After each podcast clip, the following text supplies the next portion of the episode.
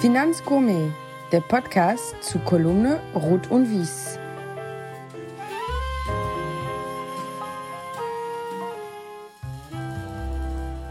Liebe Podcast-Freunde, liebe Freunde des gepflegten Podcasts und der gepflegten Unterhaltung. Mein heutiger Gast bei mir im Podcast Finanzgourmet ist derjenige, der diesen Podcast mit seinem Partner Malte Dreher überhaupt erst ermöglicht hat. Willkommen, Peter Ehlers, Gründer, Mitinhaber von Das Investment, dem Private Banking Magazin und diverser anderer Unternehmen. Hallo Peter. Hallo Olli, moin, grüß dich. Na, ich muss mich ein bisschen entschuldigen für meine Stimme. Ich habe mich äh, so ein bisschen aufgesagt, weil ich letzte Woche noch im Urlaub war und zwischen Schwitzen und Klimaanlage ähm, kam dann die Bronchitis dazwischen. Peter, ich freue mich ganz besonders, dass du heute da bist, weil ich weiß, dass dein letztes Interview über dich selbst vor 26 Jahren stattgefunden hat. Damals bei Bloomberg TV. Ja. Es gab diverse Anfragen von der Welt am Sonntag, vom Hamburger Abendblatt, aber du hast alles abgelehnt. Stimmt das?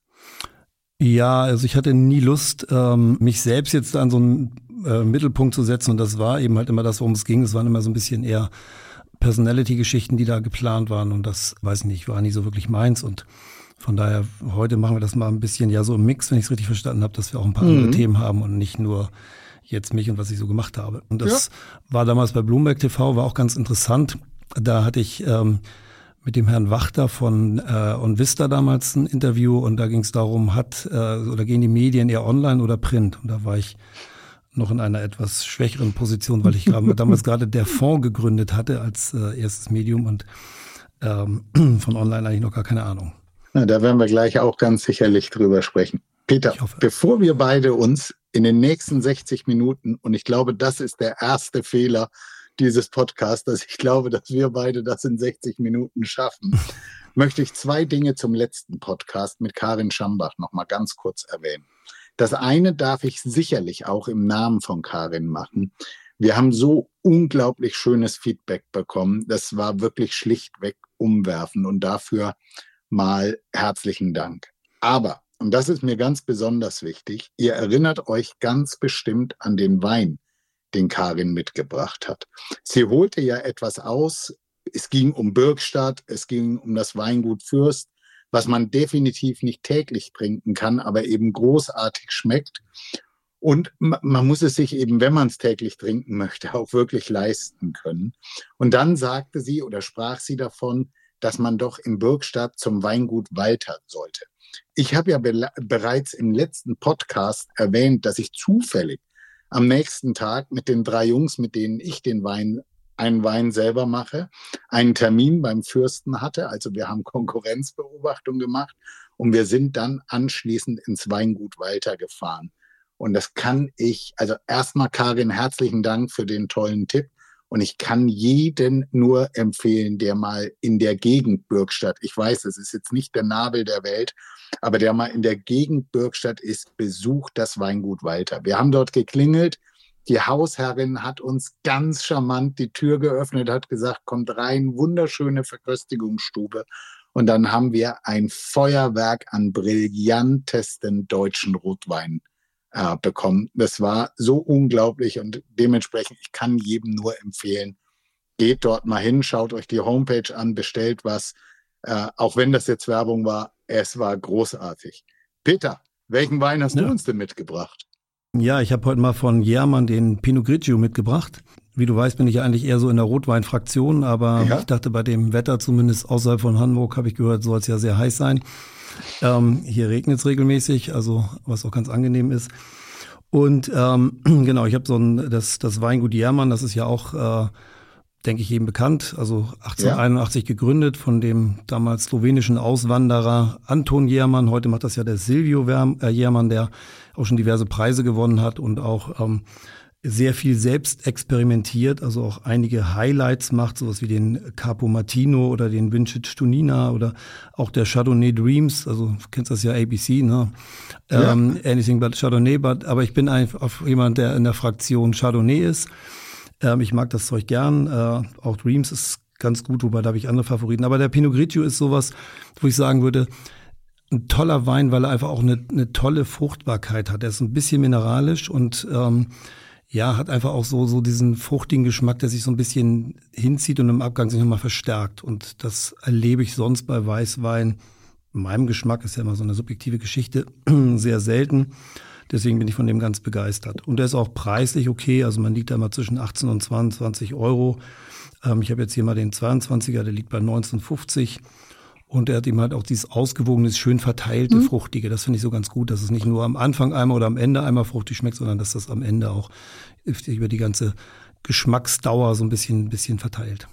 Ich habe vor vielen Jahren, ist gar, noch, gar nicht so lange her, habe ich mal eine Friaul-Reise gemacht mit dem irren Glauben, ich wäre in Italien. Ich habe auch schon mal eine Kolumne über das äh, Friaul geschrieben habe damals auch ähm, Jermann besucht und ein totales, äh, ein super Erlebnis gewesen. Ich mag die Jermann, Jermann-Weine, also ein ganz toller Tipp von dir.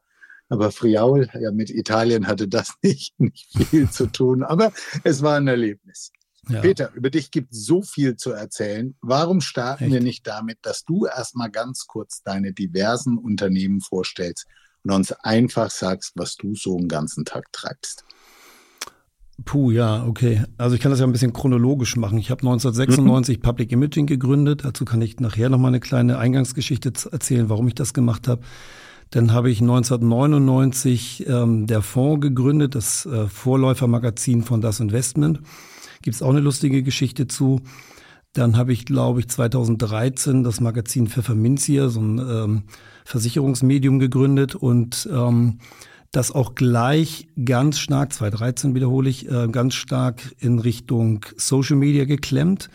Und mhm. die Leute, also ich habe da so, so ein Management-Buyout gemacht, habe das meinem Partner verkauft, weil das Versicherungsthema so in der Form bei mir nicht reinpasste ins Portfolio. Ich bin ja eher auf der Asset-Management-Seite unterwegs und ähm, und die, ja, keine Ahnung, die musste ich so ein bisschen zwingen. Heute sind sie, also dass sie mir das abkaufen oder ihre, meine Anteile, meine restlichen abkaufen. Ähm, und heute sind die total glücklich und, und äh, danken mir, ich will nicht sagen auf Knien, auf jeden Fall sind sie sehr, sehr dankbar, dass, dass ich sie dazu genötigt habe, ähm, das zu machen. Dann habe ich 2013, ähm, ich habe ja immer aus Public Imaging heraus, das war immer so der Inkubator, haben wir ja die Firmen begründet. Das war einmal bei, bei der Fonds damals so, dann war das bei Pfefferminzia so und auch beim Private Banking Magazin und Private Banking Kongress. Das haben wir immer, ich habe ja immer erstmal dann sozusagen das, das dann äh, aus, aus der Company heraus gemacht und dann haben wir es halt übertragen in eigene Firmen. Das war dann 2011, war es dann Private Banking Magazin und das Private, der Private Banking Kongress, den wir da gegründet haben. Und dann ähm, 2021 war das im Oktober eben halt Mint, damals noch unter dem Namen Studio One, der aber so nicht haltbar wäre, weil das könnte dann wie Copyright-Ärger äh, geben. Okay. Und, deswegen haben wir dann mhm. das in Mint umbenannt. Aber das war mal so. Und dann habe ich noch eine IT-Company in Berlin, die habe ich 2018 gegründet, die heißt Another Dimension. Ähm, das ist jetzt erstmal so das grobe Gründungsportfolio. Okay, da werden auch einige Punkte gleich wiederkommen, definitiv. Genau, und vielleicht nochmal ganz kurz, warum habe ich mich selbstständig gemacht? Das ähm, war so eine Geschichte. Ich habe damals ja als, keine Ahnung, in der WG gewohnt mit ein paar Freunden in so einem Haus, wo ganz viele WGs waren. Das war eher Party und lustig und alles locker. Und dann habe ich halt immer als Freiberufler gearbeitet. Das passte da ein bisschen besser rein in meine Wohn- und Lebenssituation. Und dann habe ich halt als äh, freier Finanzautor gearbeitet und auch als Texter für große Agenturen, zum Beispiel Jung von Matt, mhm. ähm, in Sachen ähm, ja, Werbetexterei. Da habe ich nicht nur Finanzthemen gemacht bei Jung von Matt, sondern auch andere Themen. KitKat unter anderem habe ich damit gemacht.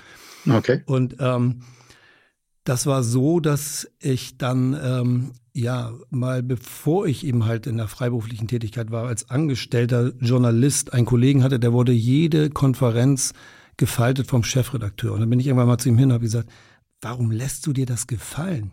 Mhm. Und damals war der Arbeitsmarkt noch ein bisschen anders. Da meinte er zu mir, er war ein bisschen älter, ja, du hast keine Frau, keine Kinder und kein Haus, was du abbezahlen musst. Da wird man schon irgendwie auf einmal ein bisschen stummer und ist kein Held mehr in solchen Konferenzen. Mhm. Und dachte ich mir, okay, äh, pff, ich habe mir immer so angewöhnt, Dinge nicht zu bewerten, die ich nicht beurteilen kann und gesagt, okay, ähm, in so eine Situation will ich nie kommen. Und 1996 sagte dann meine damalige Freundin, heutige Frau, äh, mir plötzlich, du, ich habe hier so ein Ultraschallbild, das würde ich dir nachher mal zeigen wollen.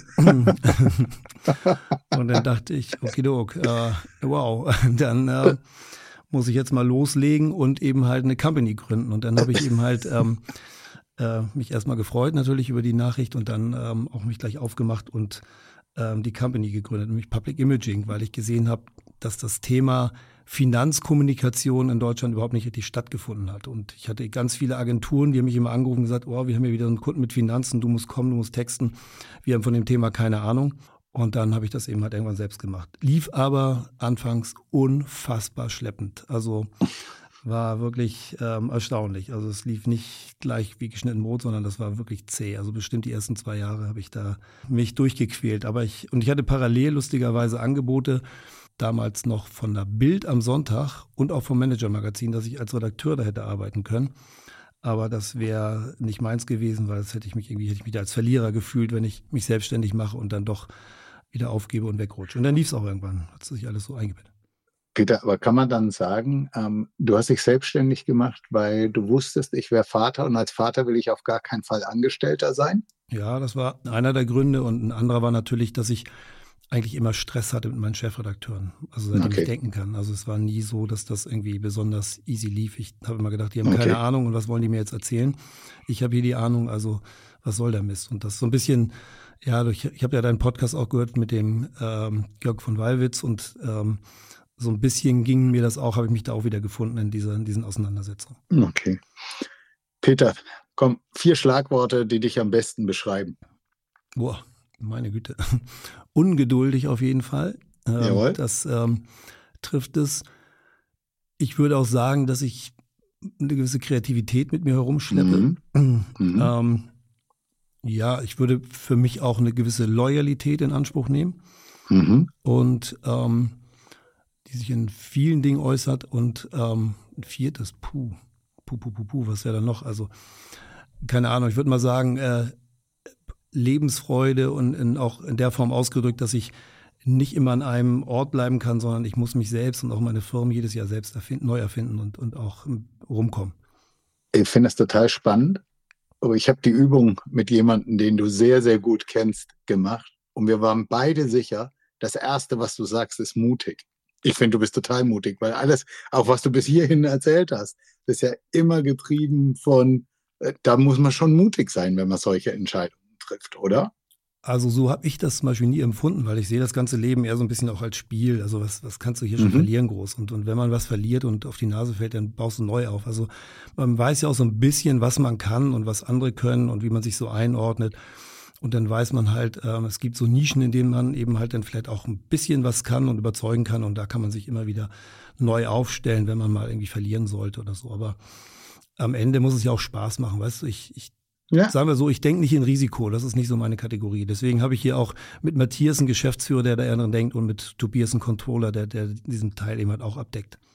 Dann würde ich sagen, du hast eben gesagt, es muss Spaß machen. Dann kommen wir jetzt mal zu der ersten Rubrik, die ganz sicherlich in deinem Fall Spaß macht. Bevor ich mit meiner kurzen Zusammenfassung über dich beginne, hat mein nächster Gast und unser beider sehr, sehr guter Bekannter Stefan Volkmann eine super Idee gehabt, was wir jetzt hier machen. Ich nenne dir jeweils zwei Begriffe Oha. und du kannst uns deine Präferenz dazu nennen. Ich bin wirklich gespannt, ob du bei allen überhaupt eine Präferenz hast. Okay. Kaffee oder Tee? Tee. Bild oder Taz? Bild. HSV oder St. Pauli? Boah, keins von beiden, aber im Zweifel HSV. Okay. Grüne oder SPD? Boah, das bitter, meine beiden.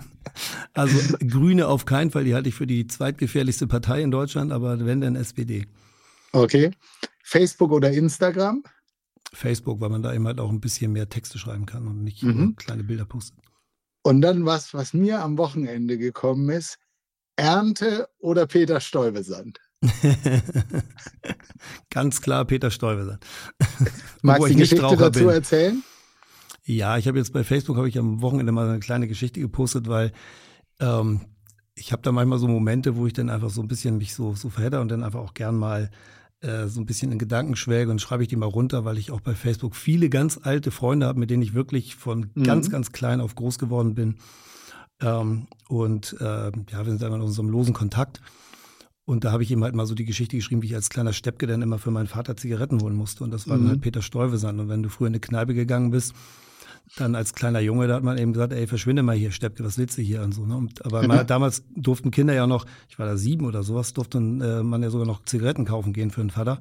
Ja. Und ähm, Kinder wurden damals ja auch nicht so beachtet wie heute. Du warst da, habe ich auch geschrieben, da dran so ein bisschen wie so ein Straßenköter. Du warst irgendwie da, aber mhm. keiner hat sich um dich gekümmert, keiner wusste, wo du herkommst, es hat auch keiner interessiert. Irgendwie, es sei denn, du hast, standst im Weg, dann wurde es immer ein bisschen angeblafft. Aber ansonsten waren Kinder ja nicht draußen auf der Straße von irgendeiner Bedeutung oder irgendwie, dass jemand Rücksicht drauf genommen hätte. Peter, ich komme jetzt zu meiner Kurzvorstellung für dich. Ich hoffe, dass alles richtig ist. Äh, du bekommst natürlich anschließend die Möglichkeit, Fehler zu korrigieren beziehungsweise äh, Punkte, Punkte zu ergänzen. Ich, ich fange mal, das ist auch keine Kurzvorstellung, weil es gibt echt einiges über dich zu sagen. Also du bist verheiratet, du hast es eben schon gesagt, mit Conny. Du hast drei Kinder, Leon, Tom, Len. Genau. Du bist bestimmt ähnlich hundeverrückt wie ich und als Chef ein großer Befürworter von den vierbeinigen Wohlfühlmanagern im Office.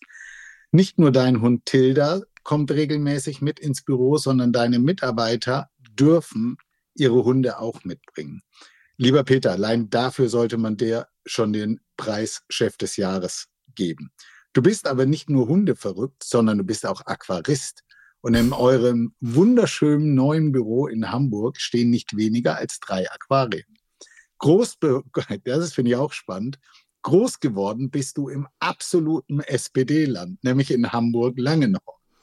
Selbst warst du in deiner Jugend ein Punk, weil du mit den 80er Jahren Poppern so gar nichts anfangen konntest. Man munkelt, du warst ein wirklicher Rebell. Du warst begeisterter Fußballspieler, allerdings hat es für die ganz große Karriere leider nicht gereicht. Äh, über die beiden abgebrochenen Studiengänge Zahnmedizin und Informatik bist du dann zum Studium der Kulturwissenschaften gekommen und hast deinen Abschluss im BWL und Kulturwissenschaften gemacht. Nee. Na, richtig? Nein. Willst du gleich einhaken? Ja, ja, also ich habe ich hab parallel ähm, BWL und Wirtschaftsinformatik in, äh, in, in Lüneburg studiert. Und ähm, Lüneburg war mir zu piefig und dann bin ich halt nach Hamburg gegangen und habe da BWL studiert und das mit, mit Wirtschaftsinformatik sein lassen. Und Kulturwissenschaften habe ich nie angefasst, also das war nie mein Thema. Und ähm, Zahnmedizin auch nicht, sondern ich habe ähm, mal kurz angefangen, eine Zahntechniklehre zu machen, weil ich glaube, so im Klein, Klein bin ich ein ganz guter Handwerker. Okay, gut. Nach dem Studium hast du in diversen Werbeagenturen und beim Spiegel gearbeitet. Außerdem hast du auch dein Glück beim Fernsehen versucht. Ist das korrekt? Ja, also beim Spiegel war ich jetzt nicht Redakteur, sondern Dokumentationsredakteur. Das heißt, du hast da in der Dokumentation gearbeitet und ähm, beim Fernsehen habe ich früher, ja, ich habe Drehbücher geschrieben. Ähm, damals hat Cash immer noch diese diese Sat 1 Frühstücksfernsehen Geschichten gemacht und dafür habe ich die Drehbücher geschrieben. Und später habe ich für, ich glaube, es Alpha Klinik hieß die, glaube ich, so, es war Sat 1 so eine Geschichte. Ähm, da habe ich eben halt dann die Drehbuchrecherche gemacht, also Fälle recherchiert, ähm, so medizinische Fälle recherchiert für die Drehbuchautoren. Da war ich dann in den Unfallkliniken und habe mir so äh, irgendwelche Case Studies geholt und wie die behandelt wurden. Sowas war das, ja. Zum Thema Fernsehen hat ein lieber Bekannter von uns beiden, nämlich der Chris Hönig, einen wunderbaren Einspieler und eine Frage für dich. Okay. Kommt jetzt. Lieber Peter, du warst ja in jungen Jahren äh, Drehbuchautor bei Sat1. Wir kennen dich als, als kritischen Geist, der mit seiner Meinung nicht in der Berg hält. Ich habe hier ein Zitat von dir anlässlich eines Tatorts gefunden. Äh, war das übel, so ein albernes und gekünsteltes Drehbuch? Künstliche Dramen in den Dialogen. Realitätsfern wäre eine Übertreibung. Jetzt stellt sich natürlich die Frage, mit was hast du uns denn 94 bis 97 bei Sat 1 beglückt? Ich bin schon sehr gespannt auf deine Antwort. Ich wünsche euch ganz viel Spaß und wir sehen uns hoffentlich bald. Euer Chris. Ciao.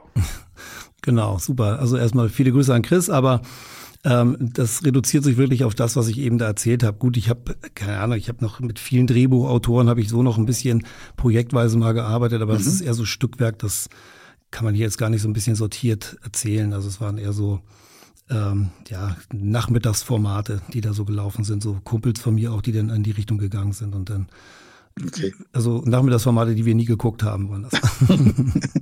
okay. 99 hast du das Magazin der vorgegründet, welches du dann zu sieben unvermehrt äh, hast und von da an breiter aufgestellt hast. Ja, aber dazu das ist noch eine kleine Geschichte mit, mit ähm, der Fonds. Ich habe ja mal eine Zeit lang bei Cash gearbeitet. Da habe ich ja das ganze Investmentfonds-Thema überhaupt erst aufgebaut. Mhm. Damals gab es so den Günter Schad vom BVI, Butzlaff war noch bei der DWS, Thomas Karlich war noch beim DIT, also diese ganzen Companies. Ähm, und viel mehr war da auch nicht bei Cash. Und dann habe ich das immer richtig aufgebaut, habe Flemings reingeholt, Fidelity und die ganzen ähm, internationalen Gesellschaften da auch mal so ein bisschen aufs Tablett gehoben. Und da waren wir auch noch gute Leute. Heike Bangert war da, die jetzt hier beim Fokus ist. Ähm, denn die Yvonne Döbler auch beim Fokus, jetzt inzwischen glaube ich nicht mehr. Dann äh, Joachim Reuter, Welt am Sonntag Stern war der. Und wir, wir waren da eigentlich eine ganz gute Truppe. Josef Depenbrook war Chefredakteur. Und haben Josef und ich haben irgendwann mal gesagt, okay, Cash ist ja so ein bisschen hm, statisch und äh, mhm. fehlt auch das Fondsthema so ein bisschen. Lass uns doch ein Fondsmagazin mal dem, dem Dr. Jansen vorstellen und äh, vorschlagen, ob er das nicht machen will bei, beim Cash Verlag. Und dann haben wir ein Konzept gemacht dafür. Und dann hat Jansen uns das so ein bisschen um die Ohren gehauen und gesagt, ihr habt nicht begriffen, worum es geht. Es sind Immobilien, also Anlageprodukte, Immobilien, Immobilien und das ist eigentlich das große Thema. Gut, dann hab ich, haben wir das Konzept wieder eingepackt und irgendwie sind damit dann nach Hause gefahren, haben nichts weiter gemacht. Und 1999 habe ich eben halt damals aus Public Image ausgedacht, okay, wenn ich irgendwo bin, dann sitzt da ein Kurt Ochner und die Leute stehen Stange und der Karl Fickel, mhm. ähm, Vasili Papas und wie wir so alles hatten, Kalte Morgen, Weißenhorn und bla bla bla die saßen da alle und, und die Leute ähm, konnten nicht genug kriegen. Von denen habe ich gesagt, okay, es, es muss ein B2C-Magazin für Fonds geben. Und dann habe ich halt der Fonds gegründet damals und ähm, das war also die Geschichte und da habe ich Depenburg noch angehauen und gesagt, pass auf, ich mache jetzt dieses Magazin, was wir vorhatten.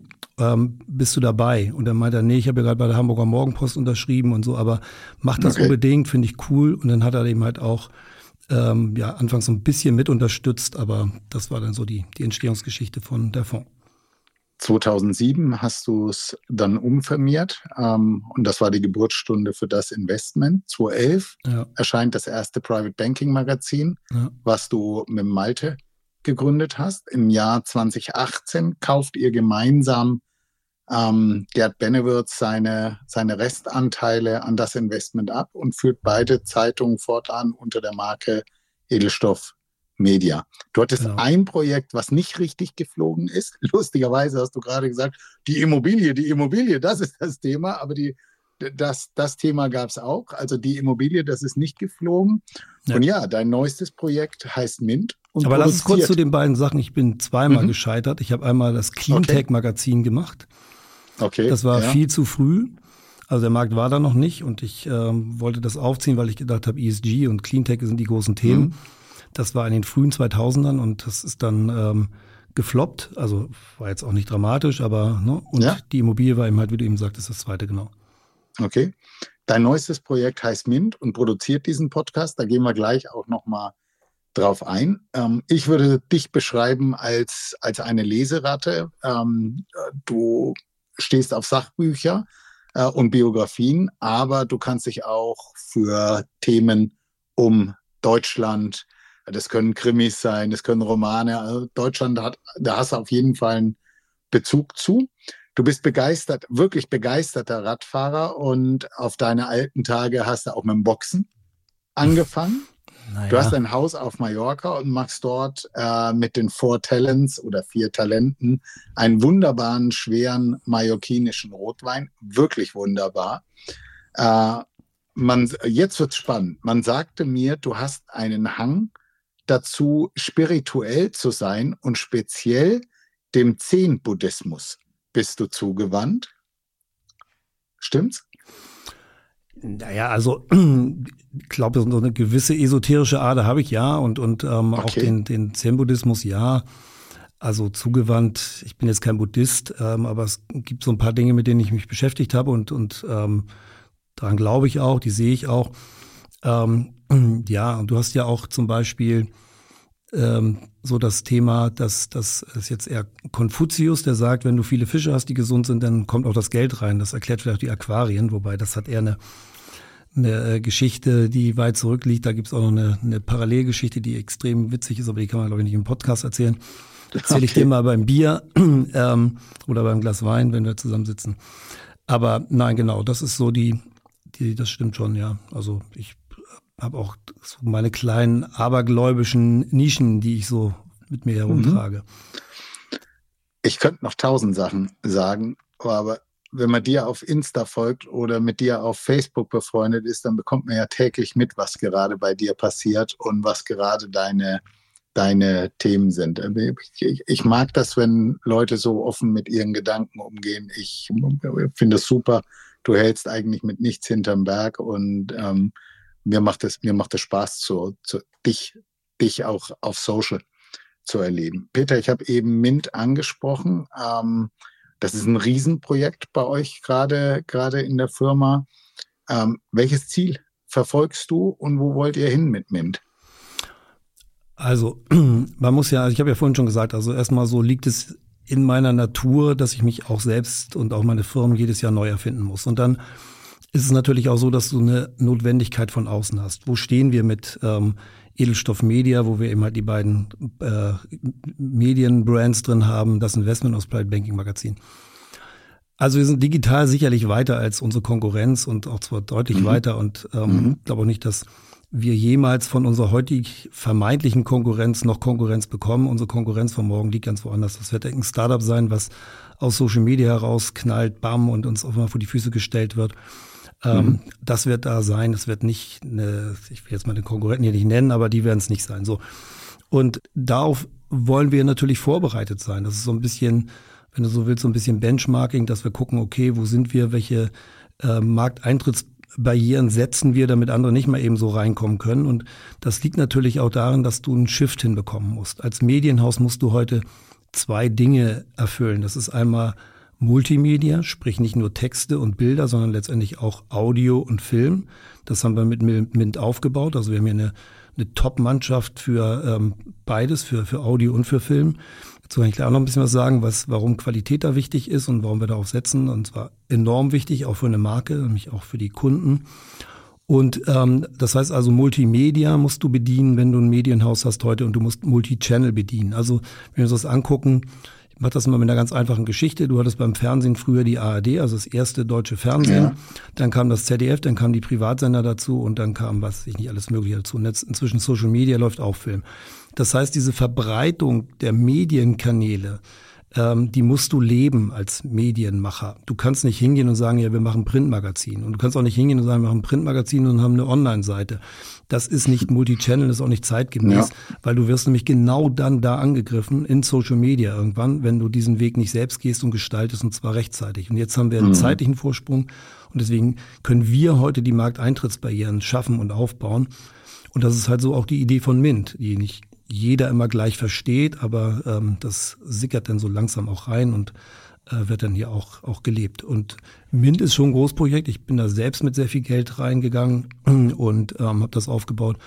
Und ähm, Edelstoff Media geht da auch rein mit ein bisschen Geld. Also das ist schon mhm. auch was, was wir ähm, hier sehr ernst nehmen ernsthaft ja. verfolgen. Ja, es ist eben halt auch stattlich. Guck mal, wann bist du erfolgreich? Ich habe dann, ich weiß nicht, ich habe ja, als ich mit der Fonds angefangen habe, war ich ja eher so ein niedlicher Redakteur, der mal so ein Magazin gemacht hat, so ein bisschen mhm. alles ganz süß. Damals war ja alles sowieso noch ein bisschen naiv, auch auch ich total naiv.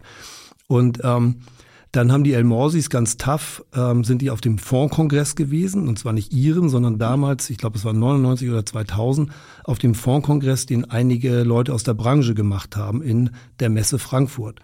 So, und mhm. das war aber nur so ein einmaliges Event. Und dann haben die halt ähm, gleich gefragt, okay, wo gibt's hier IFA-Kontakte, wo kriegt man das alles? Und so haben mich auch angesprochen. Damals noch der Führing und der alte El Morsi. Und dann haben die gleich eigentlich ein sehr toughes Geschäftsmodell aufgebaut. Die haben gleich dieses, mhm. dieses, dieses Modell mit Kongress, also kaufmännisch tausendmal schlauer, als ich da mit meinem der Fonds rumgetüdelt habe und ein bisschen Journalismusromantik im Finanzen gespielt habe. Ähm, das haben die sehr tough gemacht. Aber ich glaube, irgendwann sind die so ein bisschen stehen geblieben. Und wir haben bei uns hier, ähm, und da würde ich mal für mich in Anspruch nehmen, dass ich da auch nicht ganz unwesentlich ähm, mitgetrieben habe, haben eben halt das äh, digitale Thema eben halt hochgefahren. Ich habe nicht mhm. umsonst 2018 eine, eine IT-Bude gegründet, die wir brauchten. Ähm, und ähm, auch das Thema Social Media mit Mint hier mit, mit ziemlicher Gewalt reingedrückt über viele Jahre, bis das hier mhm. auch richtig so angenommen wurde. Weil ich glaube, also wenn du geschäftlich erfolgreich sein willst, dann musst du zwei Dinge machen. Du musst standardisieren und skalieren. Und das habe ich irgendwann verstanden, gelernt und dann ähm, haben wir auch sofort ganz anders gearbeitet hier. Und ich glaube, das war auch eine, eine wichtige Erkenntnis für mich. Denn zum Beispiel bei der Fonds, das muss man vielleicht auch noch mal kurz dazu sagen, das war im Jahr 2000 und zwar im Dezember 99 ähm, habe ich das gegründet und auch die erste Ausgabe fertig gemacht. Damals noch in Nachtarbeit mit einer Volontärin und so, also kann man sich alles gar nicht vorstellen. Wäre heute arbeitsrechtlich gar nicht mehr möglich, was wir damals gemacht haben. Und dann kam im ähm, Ende Februar 20, äh, 2000, also drei Monate später ungefähr, kam der Springer Verlag auf mich zu und wollte mir der Fonds für 10 Millionen Euro abkaufen. Für 10 mhm. Millionen damals. Und ähm, das wurde dann so ein bisschen komplizierter alles und ähm, dann kam ja die, die Börsen ja eingebrochen, der neue Markt im März 2000 und dann ähm, ja, wurde es alles ein bisschen zäh und dann hat sich das nachher alles so ein bisschen gewandelt, das Angebot, was sie mir gemacht haben. Und am Ende habe ich es dann nicht gemacht und ähm, durfte dann erstmal durch eine richtige Durststrecke. Und das war auch so mein, mein äh, Lernmoment oder mein, mein Unternehmermoment, weil ich dann einfach gelernt habe, überhaupt richtig Unternehmer zu sein. So eine PR-Agentur kannst du immer irgendwie managen, da musst du nicht wirklich Unternehmer sein, das ist recht easy, aber so ein, so ein Medienhaus ist schon eine andere Hausnummer und ähm, war ein anderes Ding. Peter, ich habe zu dem ganzen Thema Online und auch Social einen sehr schönen Einspieler bekommen von Gunnar Knierim, der ja seit vielen Jahren bei AB in München beschäftigt ist. Bitte. Ja. Hallo Peter, hier ist der Gunnar. Du warst ja früher viele Jahre erfolgreich als Werbetexter. Wir arbeiten hingegen in einer Branche, die eher für wenig Kreativität in der Werbung bekannt ist und oftmals eher aufgrund der vielen Anglizismen für den Privatanleger kaum verständlich erscheint. Wie würde denn für dich eine zeitgemäße Werbebotschaft aussehen, um den deutschen Anleger neugieriger für das Thema Investmentfonds zu machen? Ja, das ist Gunnar. So mal eben zwischen zwei, zwei Sekunden eine ganze Kampagne auflegen hier. Die Klar, Gunnar, mache ich locker. Ja, eben, eben. Genau. Ähm, aber nein, er hat völlig recht. Also wir erleben das auch, dass du heute, also ich habe ja noch von den ganz Alten auch Werbung gelernt und da hast du halt äh, eine Sache immer gelernt, ähm, ganz früh. Wenn ich dir fünf Bälle zuwerfe, fängst du keinen. Werfe ich dir einen Ball zu, fängst du ihn. Das heißt, ich muss mit einer Werbung ein entscheidendes Motiv treffen. Das heißt, du musst auch gewillt sein, den, den Ball zu fangen.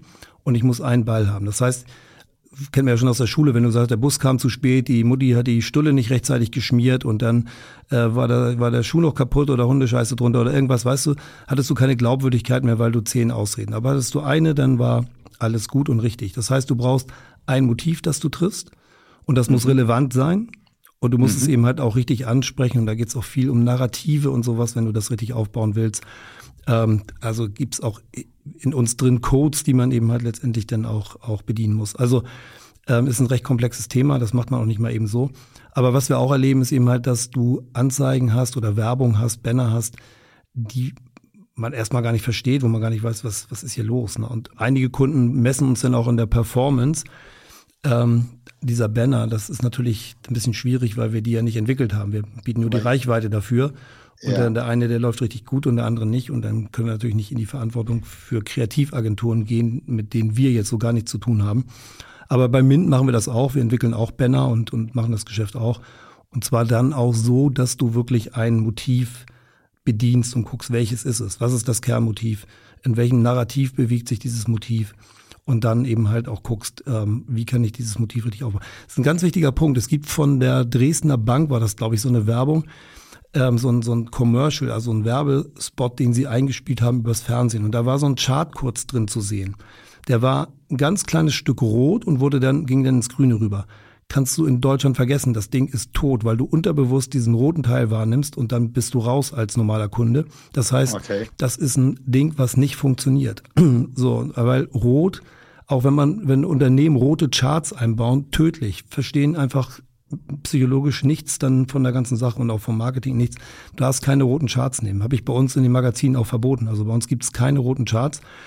ähm, oder keine roten Linien, weil das ist bei den Chinesen zwar eine positive Farbe, bei uns ist das total negativ belegt und diese ganze Geschichte, dass Angst äh, deutlich höher gewichtet wird bei uns als, als Gier, ähm, kennen wir alles. Also von daher ist das halt ein ganz, ganz wichtiger Faktor.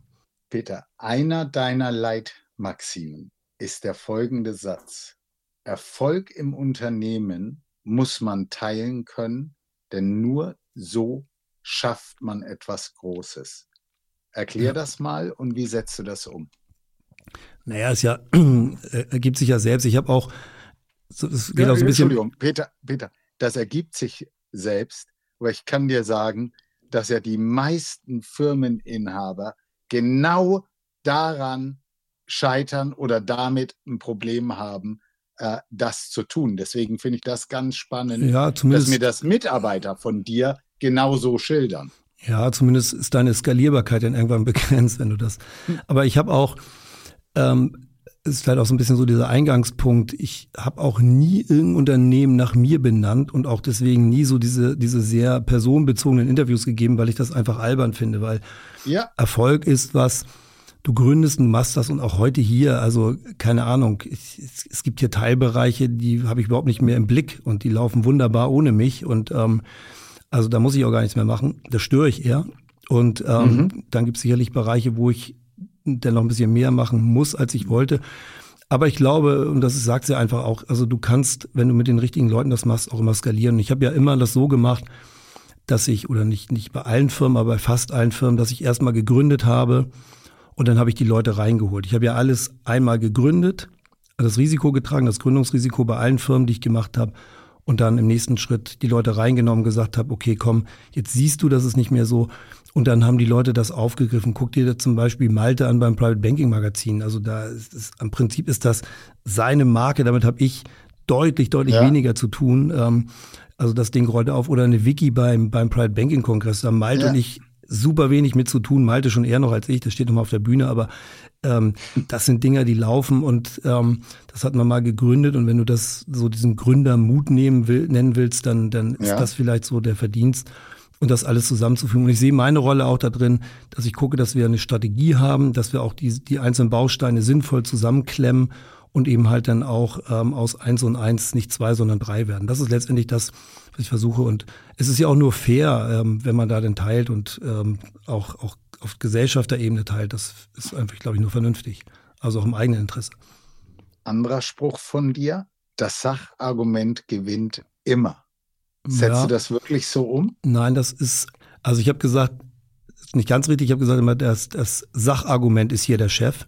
Also keiner kann okay. sich hier auf seine Position zurückziehen und sagen, ich bin hier Chef und deswegen äh, habe ich recht, sondern letztendlich geht es um das bessere Sachargument. Ähm, ist aber auch alt, sehe ich heute auch nicht mehr, weil Menschen funktionieren zu 99,9 Prozent emotional und wenn du dann mit, mit reiner Sachlichkeit kommst, dann killst du so manches Gespräch. War auch mein Fehler, den ich manchmal gemacht habe, dass ich eine, eine zu große Sachlichkeit eben halt dann, dann reingelegt habe. Da kommen viele Menschen nicht mit klar. Mhm. Auf der anderen Seite sagen alle, dass du dir äh, eigen, das ist jetzt wirklich spannend, weil es ja. vielleicht Außen- und Innensicht, dass du nicht so der Typ bist, der sich wirklich, dem es leicht fällt, Strukturen einzuhalten. Ja, das stimmt. Ich brauche immer einen Strukturierer hinter mir. Also sonst, äh, ich habe ja mit Andrea, meine Assistentin, also ähm, ich habe das ja neulich auch mal irgendwo geschrieben in irgendeinem äh, Post oder so. Ohne Andrea hätte ich hier das alles gar nicht machen können. Also mhm. das ist wirklich so. Das ist auch nicht irgendwie so ein bisschen, bisschen, äh, dass ich da charmant sein wollte oder so, sondern das ist definitiv so weil sie einfach mir so den Rücken frei hält und auch äh, im Zweifel Dinge strukturiert. Und mit Malte und mir haben wir zwei Chaoten. Wir sind beide komplett unstrukturiert. ähm, wir brauchen Leute um uns herum, die das machen. Und da haben wir mit Matthias jemanden, der, der immer sehr strukturiert ist. Ja. Vicky hat jetzt mit dem Verlag wenig zu tun, so operativ, aber sie macht das bei, bei Reblau total strukturiert. Und mit Tobias, unserem, unserem Controller, hier haben wir halt jemanden, der auch extrem strukturiert ist und okay. auch guckt, dass wir, dass wir da nicht irgendwie komische Sachen machen. Ja, okay. Ähm, Peter, wir sprachen von den Bürohunden. Ich persönlich finde, das ist ja großartig und äh, meine Romi ist ja auch überall dabei. Ja. Bei euch sind manchmal ja wirklich richtig viele Hunde im Büro. Ja. Wie macht ihr das mit Mitarbeitern, die Angst haben oder Allergiker sind? Kriegt ihr das, habt ihr das im Griff? Ja, also Leute, die Angst haben, die stellen wir gar nicht erst ein. Nein. Nein, also jeder, also wir machen das ja so, dass wenn hier jemand anfängt, der, der macht mit uns einen Probearbeitstag. Also ich glaube, das ist mhm. immer wichtig für beide Seiten, dass sie einmal sehen, okay, wo bin ich und was habe ich hier und dann hat man einen besseren Erkenntnisgewinn, als wenn man gleich mit der Probezeit anfängt. Also bevor man da eine Unterschrift macht, ist ein Probetag, glaube ich, vom Erkenntnisgewinn her deutlich, deutlich besser und effizienter. Und da sieht man dann die Hunde ja auch. Aber natürlich, wir begrenzen das auch. Wir haben das gehabt, da hatten dann ganz viele Leute Hunde mit und auf einmal kamen noch mal zehn andere Mitarbeiter und meinten, oh super, ich will auch einen Hund, ich kaufe mir einen. Und darf ich den auch mit ins Büro bringen, wo wir gesagt haben, ey, das geht definitiv nicht. Wir können hier nicht irgendwie so einen halben Zoo aufmachen, weil die Frage ist ja immer, vertragen sich Hunde, bellen sie zwischendurch oder nicht. Ne? Also es müssen eben halt auch eher ruhige Hunde sein. Und wir haben ja auch gesagt, wenn dein Hund ruhig ist, kannst du ihn mitbringen und sich verträgt mit den anderen. Wenn nicht, ist es eben halt ein Thema. Und wenn jemand eine Allergie hat, hatten wir auch so einen Fall. Das ließ sich aber regeln, dass wir die so umgesetzt haben. Wir haben hier ja ein bisschen Fläche und dann ähm, kann man Leute auch mal so ein bisschen räumlich trennen und das funktioniert wunderbar. Außerdem haben wir ja auch also unheimlich viel Homeoffice, also was äh, nicht unbedingt das ist, was, was ich so besonders toll finde, aber zumindest ist es eben halt so, dass es das Thema natürlich auch so ein bisschen entlastet. Dann kommen wir jetzt nochmal zu den Aquarien. Du hast das vorhin schon selber angesprochen. Fische stehen für Umsatz und Erfolg. Nach Konfuzius, ja. Und das war einer der Treiber für die Aquarien oder ist es eher so, dass du auch ähnlich wie ich aus einer Zeit kommst, wo Aquarien einfach. Ich hatte früher, als ich kleiner Bub war, hatte ich auch ein Aquarium. ich habe meine Skalare, meine Guppies und was ich alles hatte ich habe es geliebt. Ich konnte mich da vorsetzen, mich hat das beruhigt. Ähm, ich, woher kommt's, Peter? Also ich finde bei Fischen und Aquarien eben halt dieses Dreidimensionale so toll. Weißt du, so wenn du so, keine Ahnung, ein Meerschweinchen hast, das rennt immer auf dem Boden rum. So ein Fisch, der kann eben halt nach oben und unten und, und das ja. ähm, und auch so diese ganze Atmosphäre, die du da im Wasser hast. So gerade wenn du so ein rahmenloses Aquarium hast, das, das finde ich, das hat was. Und bei mir kommt es ja ja, keine Ahnung, als Kinder waren wir halt immer dann früher dann bei uns da in so einem kleinen Wald, dann haben wir da mal äh, Stichlinge und Barsche gefangen. Ich habe früher sogar Barsche mit der Hand gefangen in den Becken. Okay. Ähm, und ja, und dann hast du die halt irgendwo gehalten, im Garten einen riesen, riesen äh, äh, Bottich gehabt mit Regenwasser drin und dann haben wir die gehalten, dann haben wir sie dann wieder freigelassen. Und irgendwann, ich hatte einen Nachbarn, da der Vater hat mit dem Rüdiger Neberg, diesen Überlebenshelden da, ja. ähm, zusammen ja, ja. Konditor ge äh, gelernt und der Neberg hat immer seine Reptilien abgegeben, wenn er auf Tour war bei denen. Und der Sohn war ungefähr mein Alter, so ein, zwei Jahre älter. Und der hat dann irgendwann angefangen, ähm, sich selbst Terrarien zu bauen. Und zwar mal aus Altlast. Du hattest ja damals noch in den Straßen so Sperrmüll stehen und dann auch die alten Fensterrahmen. Und dann haben wir uns eben halt mit dem Glasschneider da die, die Gläser rausgeschnitten und haben dann eben halt uns selbst Aquarien und Terrarien gebaut. Und damit fing das Ganze dann an. Und ähm, dann äh, ja, waren wir halt so mit, mit, äh, mit diesen Themen unterwegs und ich fand es immer ganz lustig und habe es eigentlich auch aufrechterhalten. Und nur irgendwann hat meine Frau gesagt, sie hat keinen Bock mehr auf äh, Aquarien zu Hause, das geht ja auf den Sender und sowas. Und dann, wenn wir in Urlaub fahren, dann müssen andere Leute den, den Schlüssel haben und die Kinder waren ja auch damals noch zu klein. Und habe ich also irgendwann also keine Lust mehr gehabt auf die Diskussion und habe ich die halt ins Büro geschleppt. Und heute ähm, weil Andrea, die ist ja nicht nur so, dass sie mir äh, beruflich über den Rücken freit, sondern auch bei den Pflanzen und Aquarien. Ich habe ja auch wie so ein Irrer hier gepflanzt mal. Ähm, und ähm, die hält mir auch da den Rücken frei bei den Aquarien und hat dann irgendwann so viel Interesse daran entwickelt, dass sie heute zu Hause selbst drei Aquarien hat und hat irgendwie vor kurzem noch gar nichts damit anfangen können. Und okay. ist jetzt ganz begeistert und ähm, macht da alles. Peter, dann lass uns jetzt mal wirklich ins Private gehen. Erste Frage, einige Leute nennen dich Ede oder dürfen dich Ede nennen. Was ist Ui. der Hintergrund? Aber warte, warte, warte, warte. Das will nicht nur ich wissen, sondern auch ein ganz spezieller Freund von dir. Und der hat auch noch eine andere Frage und die spiele ich jetzt mal ein.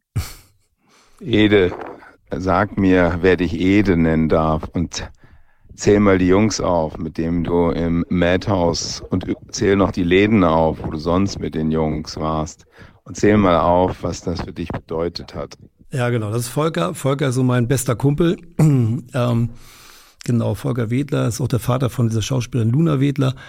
Und ähm, er ist ja, ein bisschen zusammen rauf, aufgewachsen und ähm, sind heute noch die dicksten Kumpels. Er lebt ja seit vielen, vielen Jahren in der Schweiz, ähm, ist Mediziner, plastischer Chirurg da.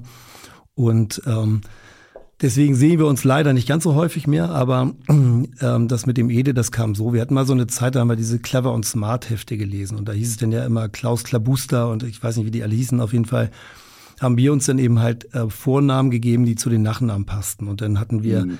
Alexander Thiele, der hieß den Theo Teller und ich weiß nicht, und ähm, den, äh, Knut Badstein, der hieß den Buddy Badstein und ich möchte noch so einen Namen finden, der auf Elas passte und dann hieß ich halt Ede Elas. Das war eine Zeit lang so. Und eigentlich war das auch schon völlig verschwunden, worüber ich ganz mhm. glücklich war. Und habe ich irgendwann mal eine Mail bekommen und wurde zu einer Party eingeladen und die habe ich dann Malte dummerweise weitergeleitet, ohne drauf zu gucken. Und da hat mich so ein ganz alter Kumpel eben halt auch noch mit Ede angesprochen, hat Malte das gehabt und dann war das Thema natürlich ähm, hier auch wieder voll auf der Agenda. Peter, ich denke, ich werde dir sehr gerecht, wenn ich sage, Kochen ist nicht so dein Ding. Generell Dinge des Alltags, du sagtest eben, für manche Sachen hast du deine Frau, für andere Sachen hast du Andrea. Das kann man schon so sagen, oder? Ja, wenn man, wenn man das sehr vereinfacht ausdrücken will, ja. okay. Erklär mir mal, ähm, weil, wenn das so ist, ich sagte eben, dass du ein Haus auf Mallorca hast. Dazu übrigens erstmal Glückwunsch.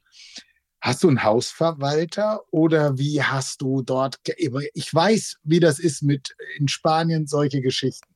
Hast du das alles selber abgewickelt? Wie läuft das? Und was mich auch interessiert, wie oft nutzt du dein Haus auf Mallorca und war Mallorca immer schon dein Traum? Also, da gibt es eine kleine Geschichte zu. Ich habe das Haus 2016 gekauft und ich hatte mich im Januar 2015 von meiner Frau getrennt damals. Und dann habe mhm. ich gesagt, du, pass auf, ich, ähm, alles gut hier, aber ich muss jetzt hier mal weiterziehen und ähm, funktionierte nicht mehr, so wie das immer so ist. Und dann habe ich einfach gedacht, okay, ich muss mich auch mal ähm, wieder so ein bisschen um mein Leben kümmern, mal ein bisschen was Spannendes machen. Und dann habe ich damals den Peter Haller, der Chefredakteur von der Bellevue, das ist Europas größte Immobilienzeitschrift, angehauen. Manchmal später, sag mal, hast du ein paar Makler? Ich will da mehr so Richtung Osten, äh, entweder Nordosten oder Südosten. Dann hat er mir zwei Makler genannt. Da bin ich rübergeflogen, habe mich mit einer Maklerin eben halt im Südosten getroffen ähm, das war ganz lustig. Ich habe mit der nachher den ganzen Tag verbracht, war abends noch mit ihr essen und alles. Ähm, und die hat mir so ein paar Häuser gezeigt. Und dann ähm, war für mich nicht ganz klar, miete ich mal für ein Jahr oder kaufe ich was. Und dann hatte sie eben halt eins dabei. Das war lustigerweise das günstigste und am besten gelegene. Also ich gehe jetzt hm. vier Minuten in eine der zu Fuß in eine der besten Buchten Mallorcas. Und ähm, dann habe ich halt gedacht, okay, cool das Haus will ich haben. Dann meinte sie, ja, nee, das ist nun genau das Haus, was eigentlich schon versprochen war, das habe ich dir nur mal so gezeigt. Meine ich, egal wie, das oder keins, sieh zu, dass ich es kriege. Angeblich war da jemand aus den Malediven, von den Malediven, der das haben wollte. Dann meinte ich, ja, kick den raus. Und wie das so ist, dann habe ich gesagt, okay, ich zahle auch einen Teil äh, vorab. Ne? Also so, äh, mache eine Vorauszahlung mhm. und so. Und ein Riesen hin und her mit den Verträgen. Dann hatte ich ja Maltes Ex-Schwager, da den Tim Wirth als, als Anwalt der total cool blieb, immer meinte, ja, sitz das einfach aus, die kommen schon irgendwann und wenn nicht, dann, dann hast, kannst du auch eh nichts anderes machen. Und so habe ich es gemacht und dann habe ich es irgendwann bekommen und zwar für einen extrem günstigen Preis und ähm, das war auch Erstbezug da und dann hatte ich halt meine Hütte. Inzwischen bin ich ja wieder mit meiner Frau zusammen und ähm, das war dann auch so ein Thema natürlich, dass ich da auf einmal ein Haus hatte, ich also nicht nur als Peter zurückkam, sondern als Peter mit Haus auf Malle und natürlich auch, äh, das muss man ja noch abbezahlen, habe ich ja nicht aus der Portokasse bezahlt, aber das hat sich dann auch alles so eingependelt. Und dann kam ja auch die Weingeschichte. Also ich habe den ja mit Carsten Möller, der ja auch so eine Finca da hat, in der Nähe von Manacor, habe ich mich öfter getroffen. Und dann ähm, hat Carsten halt so ein paar Leute rangeholt, die Wein anbauen und das alles für dich machen. Also wir sind ja im Prinzip nur, wenn du so willst, Inhaber und Verwalter. Das ist ein Winzer, der macht da alles. Und wir sind einmal im Jahr dann da und dann äh, ja, stellen wir den, das Weincuvée zusammen und ähm, dann entscheiden wir den Rest und bezahlen das. Also es ist ja auch letztendlich produzieren wir gerade jetzt noch 1600 Flaschen, wollen jetzt irgendwann auf über 2000, holen noch ein zweites Feld dazu, dann wollen wir auf über 3000 Flaschen, die wir produzieren. Ähm, ja, aber das, das ist alles noch im Moment mehr Hobby, als dass es ein Business Case ist. Ne? Also man das zahlt drauf. Auch, es macht auch mehr Spaß. Wenn es das bleibt. Die Erfahrung habe ich selbst auch gemacht. Ja. Peter, wenn du essen gehst, ist es eher der Lieblingsitaliener um die Ecke oder nee. auf was stehst du ganz besonders? Also Italiener, ich weiß nicht, es ist so, wenn du früher mit einer Frau essen gegangen bist, ne, also als man noch Single war oder ähm, denn lange kurze Beziehung hatte, und du fragtest, ja, wollen wir essen gehen, war immer Italiener. Seitdem kann ich das einfach echt nicht mehr so wirklich sehen. Ich bin ungern beim Italiener, muss ich sagen. Okay. Wo ähm, gehst du am liebsten hin? Ich finde Asia toll. Also Asia ist eigentlich schon immer so meins gewesen. Das, das mhm. mochte ich gerne. Und ich finde auch im Winter so klassisch deutsche Küche toll. Oder eben halt so ein Mix. Du hast ja so, so, ähm, so Fusion-Geschichten oder eben halt auch so Mix-Geschichten, wo du ähm, ja im Prinzip so ein bisschen so, so, so deutsche Küche so ein bisschen neu erfunden denn bekommst. Ne? Das ist das. Aber ich esse eben halt, bin auch kein Steakhouse-Typ. Also ich hau mir nicht so die Fleischberge rein, das mache ich überhaupt nicht. Ich bin zwar auch kein Vegetarier, aber ich esse ganz, ganz wenig Fleisch, auf keinen Fall Jungtierfleisch. Also so, da bin ich auch eher beim Fisch dann mal. Fisch esse ich auch gerne. Dann wird es jetzt spannend, weil du kommst ja wirklich rum. Wir haben über Mallorca gesprochen. Ich weiß, du bist auch immer wieder mal auf Sylt, Hamburg. Alle drei Spots, dein Lieblingsrestaurant. Hamburg. In Hamburg. Also momentan würde ich sagen, ist das Liberté das Restaurant mit der besten Küche, aber mein absoluter Favorit seit 30 Jahren, wo ich am liebsten hingehe, ist die Brücke. Okay. Sylt? Sylt, oh, das war immer die alte Backstube, die hat leider dicht gemacht. Ähm, dann bin ich wahrscheinlich doch bei der Sansibar, weil das einfach cool, entspannt und gutes Essen ist. Es ist einfach ja. unschlagbar, ja. Einfach ja. auch locker, locker, locker da. Mallorca? Mallorca war bis vor kurzem das Baco in Sacra Blanca, aber das, da hat der äh, Inhaber sich leider komplett daneben benommen. Ja, was gibt's da noch? Ähm, Espartie vielleicht, das würde ich sagen, ist eigentlich so der Laden, den ich dann am ehesten sehen würde. Peter, wenn man mit dir auf Facebook befreundet ist, dann kann man oft deinen Unwillen über den HSV, aber auch über die Nationalmannschaft nachlesen lass uns über den HSV äh, gar nicht sprechen, weil ich glaube, das interessiert sowieso die wenigsten, die hier zuhören. Ähm, ja, ich glaube schon. Aber was läuft in deiner Meinung nach, äh, lass es uns kurz fassen, weil ich weiß, das könnten wir jetzt zwei Stunden naja. machen. Was läuft im deutschen Fußball generell falsch und bei der Nationalmannschaft im Speziellen? Ich glaube, es fehlen einfach die, die bissigen Spieler. Ich glaube, dass, dass der Topf, aus dem man schöpfen kann, und deswegen kann man Hansi Flick auch gar nicht so viele Vorwürfe machen, das, das ist, glaube ich, so das Thema. Also wir, wir, ich meine, ich weiß gar nicht, wie die Holländer das mal gemacht haben, als relativ kleines Volk, die dann immer so erfolgreich waren. Also da muss man wirklich den Hut ziehen oder Kroatien jetzt ja auch. Kroatien das ist ja auch eine ja? unglaublich starke Mannschaft ähm, bei einer relativ geringen Bevölkerungszahl. Also ich habe mal mit einem berühmten und äh, bekannten Bundesliga-Präsidenten, der beim HSV und bei Frankfurt war, gesprochen. Und der sagte zu mir mal, wissen Sie, Ehlers, wenn die Deutschen kommen, die Spieler, die jungen Spieler, die Talente, dann werden sie von der Mama mit dem SUV vorgefahren. Und die Mama klebt im Zweifel auch nochmal ein Pflaster aufs Knie, wenn sie, wenn sie sich im Training verletzt mhm. haben. Mhm. Wenn sie dann Migranten haben, die dazu kommen, die kommen mit dem alten verrosteten Fahrrad oder mit der U-Bahn und Bus mhm. und die jammern auch nicht so viel. Das heißt, ich glaube, wir sind eine verweichlichte Gesellschaft geworden, komplett, total durch und durch verweichlicht. Und ähm, ich glaube, dass wirklich so die einzigen, die noch eine gewisse Lebensrealität haben, sind tatsächlich Migranten, die man seinen Hut ziehen muss, dass die einfach auch ein bisschen tougher sind. Und ich glaube, wir haben eine Jugend, die hängt dann auch am Handy, die hat diesen Biss nicht. Wir sind einfach satt und, und da beißt du nicht mehr so. Ich glaube, das, das ist ein Thema. Das passt total zu meiner nächsten Frage, weil Peter, ähm, das schließt sich an. Ich weiß, dass du eine totale Aversion gegen Tätowierungen hast. Ja. Habe ich gar und, nicht hat man mir genauso. Das stimmt. Ich habe eine Aversion, ich habe keine Aversion, aber ich mag es, ich mag keine Frauen, also wenn ich sie jetzt als potenzielle Partnerin sehe, die tätowiert sind. Das ist nicht meins. So, das ist das okay. Einzige. Ansonsten. Aber dann lass uns mal einen Schritt zurückgehen. Lass uns nochmal das Thema Tätowieren. Wenn, wenn ich so einen Leroy Sané sehe, ja, der sich sein eigenes Konterfei auf den Rücken macht was macht das mit dir, wenn du sowas siehst und wenn du dann die Leistung von diesen Burschen siehst, die die in ihren Trikots abliefern? Keine Ahnung, also ich, ich bin ja eine andere Generation, weißt du, bei uns haben damals Hafenarbeiter und Rocker haben Tattoos gehabt. Ja. Ne? Und ähm, das assoziiere ich sehr stark damit, deswegen habe ich sicherlich auch ein Problem bei Frauen. Also dann hätte ich im Zweifel das Gefühl, ich wäre mit dem Hells Angel zusammen oder weißt du sowas. Und das deswegen mag ich das bei Frauen halt nicht. Und ähm, Aber was ein Leroy Sani macht oder so, was so wie die sich tätowieren lassen. Ist dir egal. Ja, sollen die alle machen. Okay. Ich finde es jetzt nicht unbedingt immer, immer so die beste Auswahl an Motiven, die die da alle so finden, ja. aber sollen sie machen. Ich, ich bin ja auch gesagt, liberal, weißt du, ich meine, letztendlich ja, ja. bin ich, also deswegen finde ich ja die Grünen auch so schlimm, aber ähm, das ist einfach so, so das, was ich, was so jeder sein Ding machen soll, ja. Ich habe ja vorhin gesagt, dass du, dass du eine Leseratte bist. Ich will dich jetzt nicht nach einer Buchempfehlung äh, fragen, aber Schade. ich mag die, kannst du gerne später noch machen, äh, kannst du gerne noch sagen. Ich möchte sehr gerne dir die Frage von Georg von Weiwitz, die ich immer wieder verwende, weil die finde ich viel, viel spannender vorspielen. Ja, die Frage ist natürlich ganz einfach und äh, basiert auf einer Tätigkeit, die ich sehr empfehlen kann aus eigener Erfahrung. Und zwar Lieber nächster Gast, welches Buch möchtest du schreiben?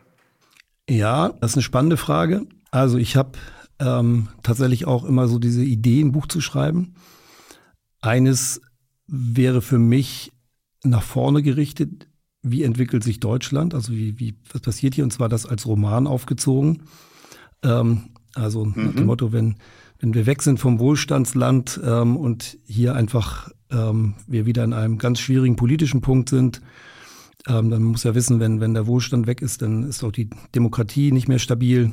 Und ähm, deswegen, das auch äh, einmal rund zu machen, halte ich auch die Grünen für eine sehr gefährliche Partei, weil sie am Ende die Demokratie gefährden, dadurch, dass sie das Land wirtschaftlich destabilisieren massiv.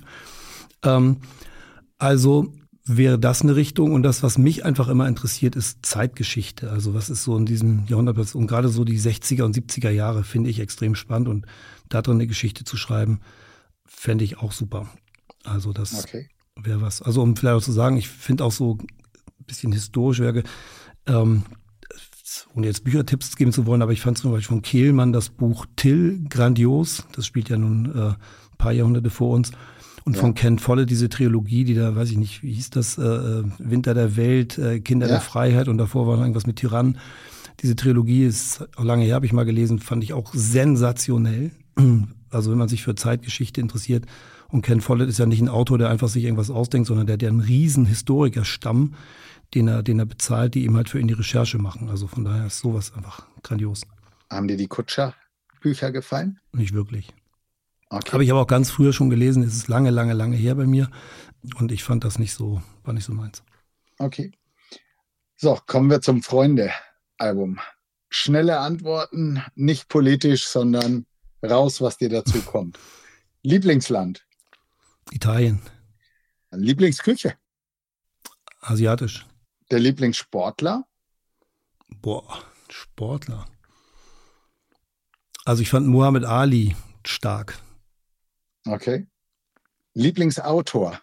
Boah, also Max Frisch früher, heute vielleicht eher Daniel Kehlmann. Ich finde auch Martin Suter immer noch unheimlich äh, mhm. unterhaltsam. Der wird echt unterschätzt, glaube ich. Ja. Lieblingspolitiker? Puh.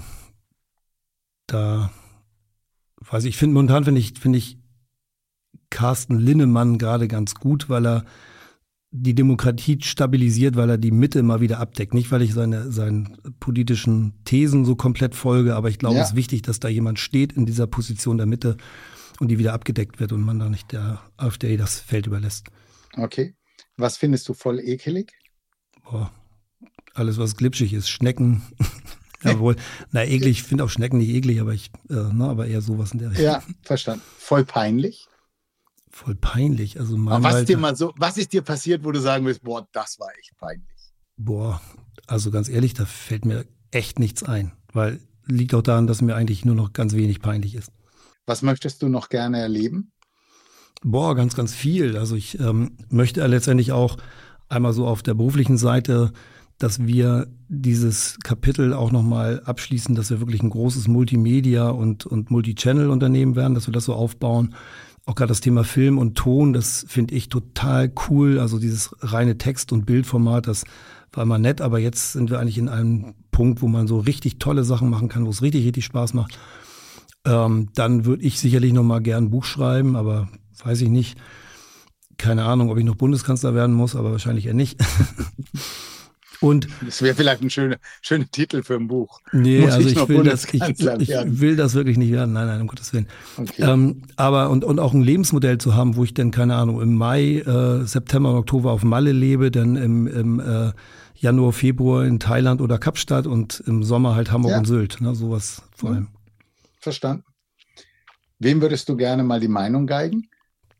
Keine Ahnung, das wird jetzt wieder eher politisch und ich glaube, das hätte eh keinen Zweck. Also da. Okay. Wen würdest du gerne mal interviewen?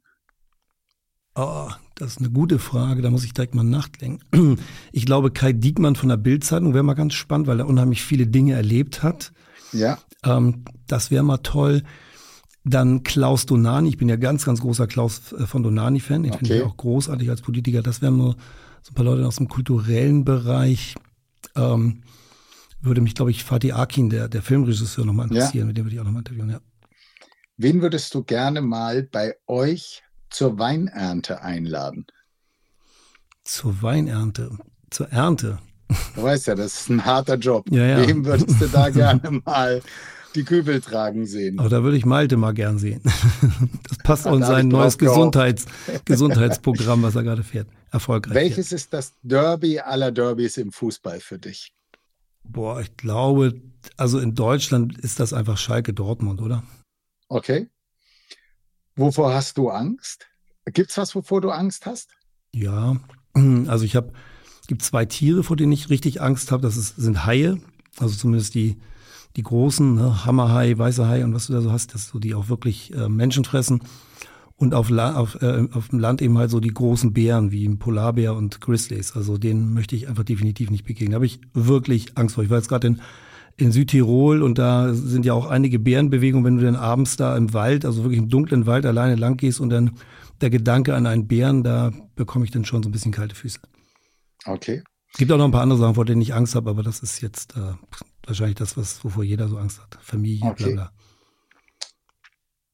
Peter, bevor ich jetzt mein Wein für dich gleich anmoderiere, habe ich noch die Frage, die Karin für dich gestellt hat und ähm, die wir auch ganz bestimmt noch öfter nehmen, weil das eine wunderbare Frage ist. Ich finde, die sagt auch so ein bisschen was wirklich aus. Ja. Und ich würde dich bitten, während ich dir den Wein vorstelle, vielleicht kennst du den sogar, Stefan Volkmann ist der Nächste. Überleg du dir schon mal die Frage für den Stefan. Jetzt kommt erstmal Karins Frage für dich. Ich möchte ihn gerne fragen, wenn er eine Reise macht. Was packt er als erstes in den Koffer und was als letztes?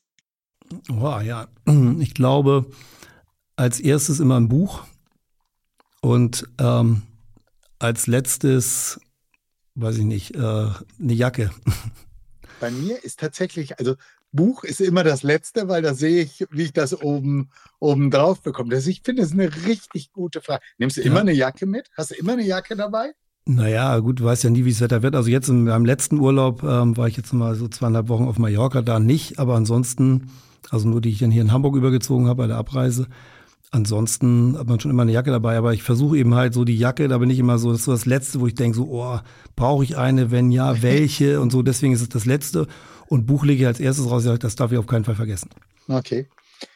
Also, mein Wein für dich. Ich bin gespannt, ob du ihn kennst. Er kommt bei dir auf Mallorca aus nächster Nachbarschaft, wird von einem Pfälzer angebaut, äh, vom Thomas Wamsgans. Äh, der Wein ist deswegen so berühmt, weil Thomas Wamsgans seinen Wein äh, in Steingutflaschen packt und nicht in herkömmliche Glasflaschen. Es ist das Weingut Mandiavel. Und äh, Peter, ich weiß nicht, warum das immer so ist. Du hast es vorhin gesagt, du magst es. Es ist der Chardonnay von 2019 von Thomas Wamsgans. Ich finde ihn traumhaft. Ähm, das Schöne ist, das ist nicht so ein fetter, schwerer Chardonnay mit Holz überladen, sondern das ist einer, der passt zu Fisch, zu Salat, mit hellem Fleisch, ähm, Käse, herrlich mit Aprikosen und Honigmelonen. Ich könnte mir vorstellen, das ist einer für dich. Solltest du auf jeden Fall, wenn du wieder zugegen bist, mal versuchen zu bekommen. Ist nämlich gar nicht so einfach in Deutschland zu bekommen. Ja, Kennst du bestimmt, oder? Ja, ja, klar. Also ich, ich habe ihn noch nicht probiert, muss ich gestehen. weil ich bin eher im Chardonnay ist für mich im Prinzip im Sommer eher so ein Rotweinersatz. Das heißt, ich bin eher bei den schwereren Chardonnays. Ja, ja also, aber ähm, probiere ich auf jeden Fall mal, wenn ich, wenn ich mal wieder auf Malle bin. Sehr gut. Was ist deine Frage für den Stefan? Stefan liest ja auch viel, also irgendwas mit Sachen Bücher mal. Ähm, also Stefan, welches war so der beste Roman, den du in den letzten drei Jahren gelesen hast? Peter, danke. Gibt es noch irgendwas, was du sagst, das würde ich dem Publikum hier noch gerne mitgeben oder bist du zufrieden? Wir sind übrigens bei knapp über einer Stunde. Ich habe tatsächlich mit deutlich länger bei uns beiden gerechnet, aber das haben wir noch gut im Rahmen gehalten. Hast du noch irgendwas, was du sagen möchtest? Ah, nein, bleibt optimistisch, ähm, alles wird gut. Peter, dann danke ich dir. Und ich kann nur sagen, weil wir haben beide ein Interesse daran, wir freuen uns über Feedback. Wir freuen uns über möglichst viele äh, Fünf-Sterne-Bewertungen auf Apple oder den anderen Podcast-Plattformen. Setzt die Glocke, dann verpasst keiner eine Sendung. Und ja, ich freue mich dann wieder, wenn es heißt, hol den Wein. Wir müssen reden. Peter, herzlichen Dank. Olli, ich danke dir ganz, ganz herzlich. Hat Spaß gemacht und ganz, ganz toll. Ja, bis dann. Danke. Du. Ciao, ciao. Ciao. Risikohinweis. Sämtliche Inhalte dieses Podcasts dienen ausschließlich der Wissensvermittlung und Unterhaltung. Es handelt sich dabei weder um Anlageberatung noch um Empfehlungen zum Kauf oder Verkauf bestimmter Finanzprodukte. Was du mit deinem Geld machst, entscheidest alleine du.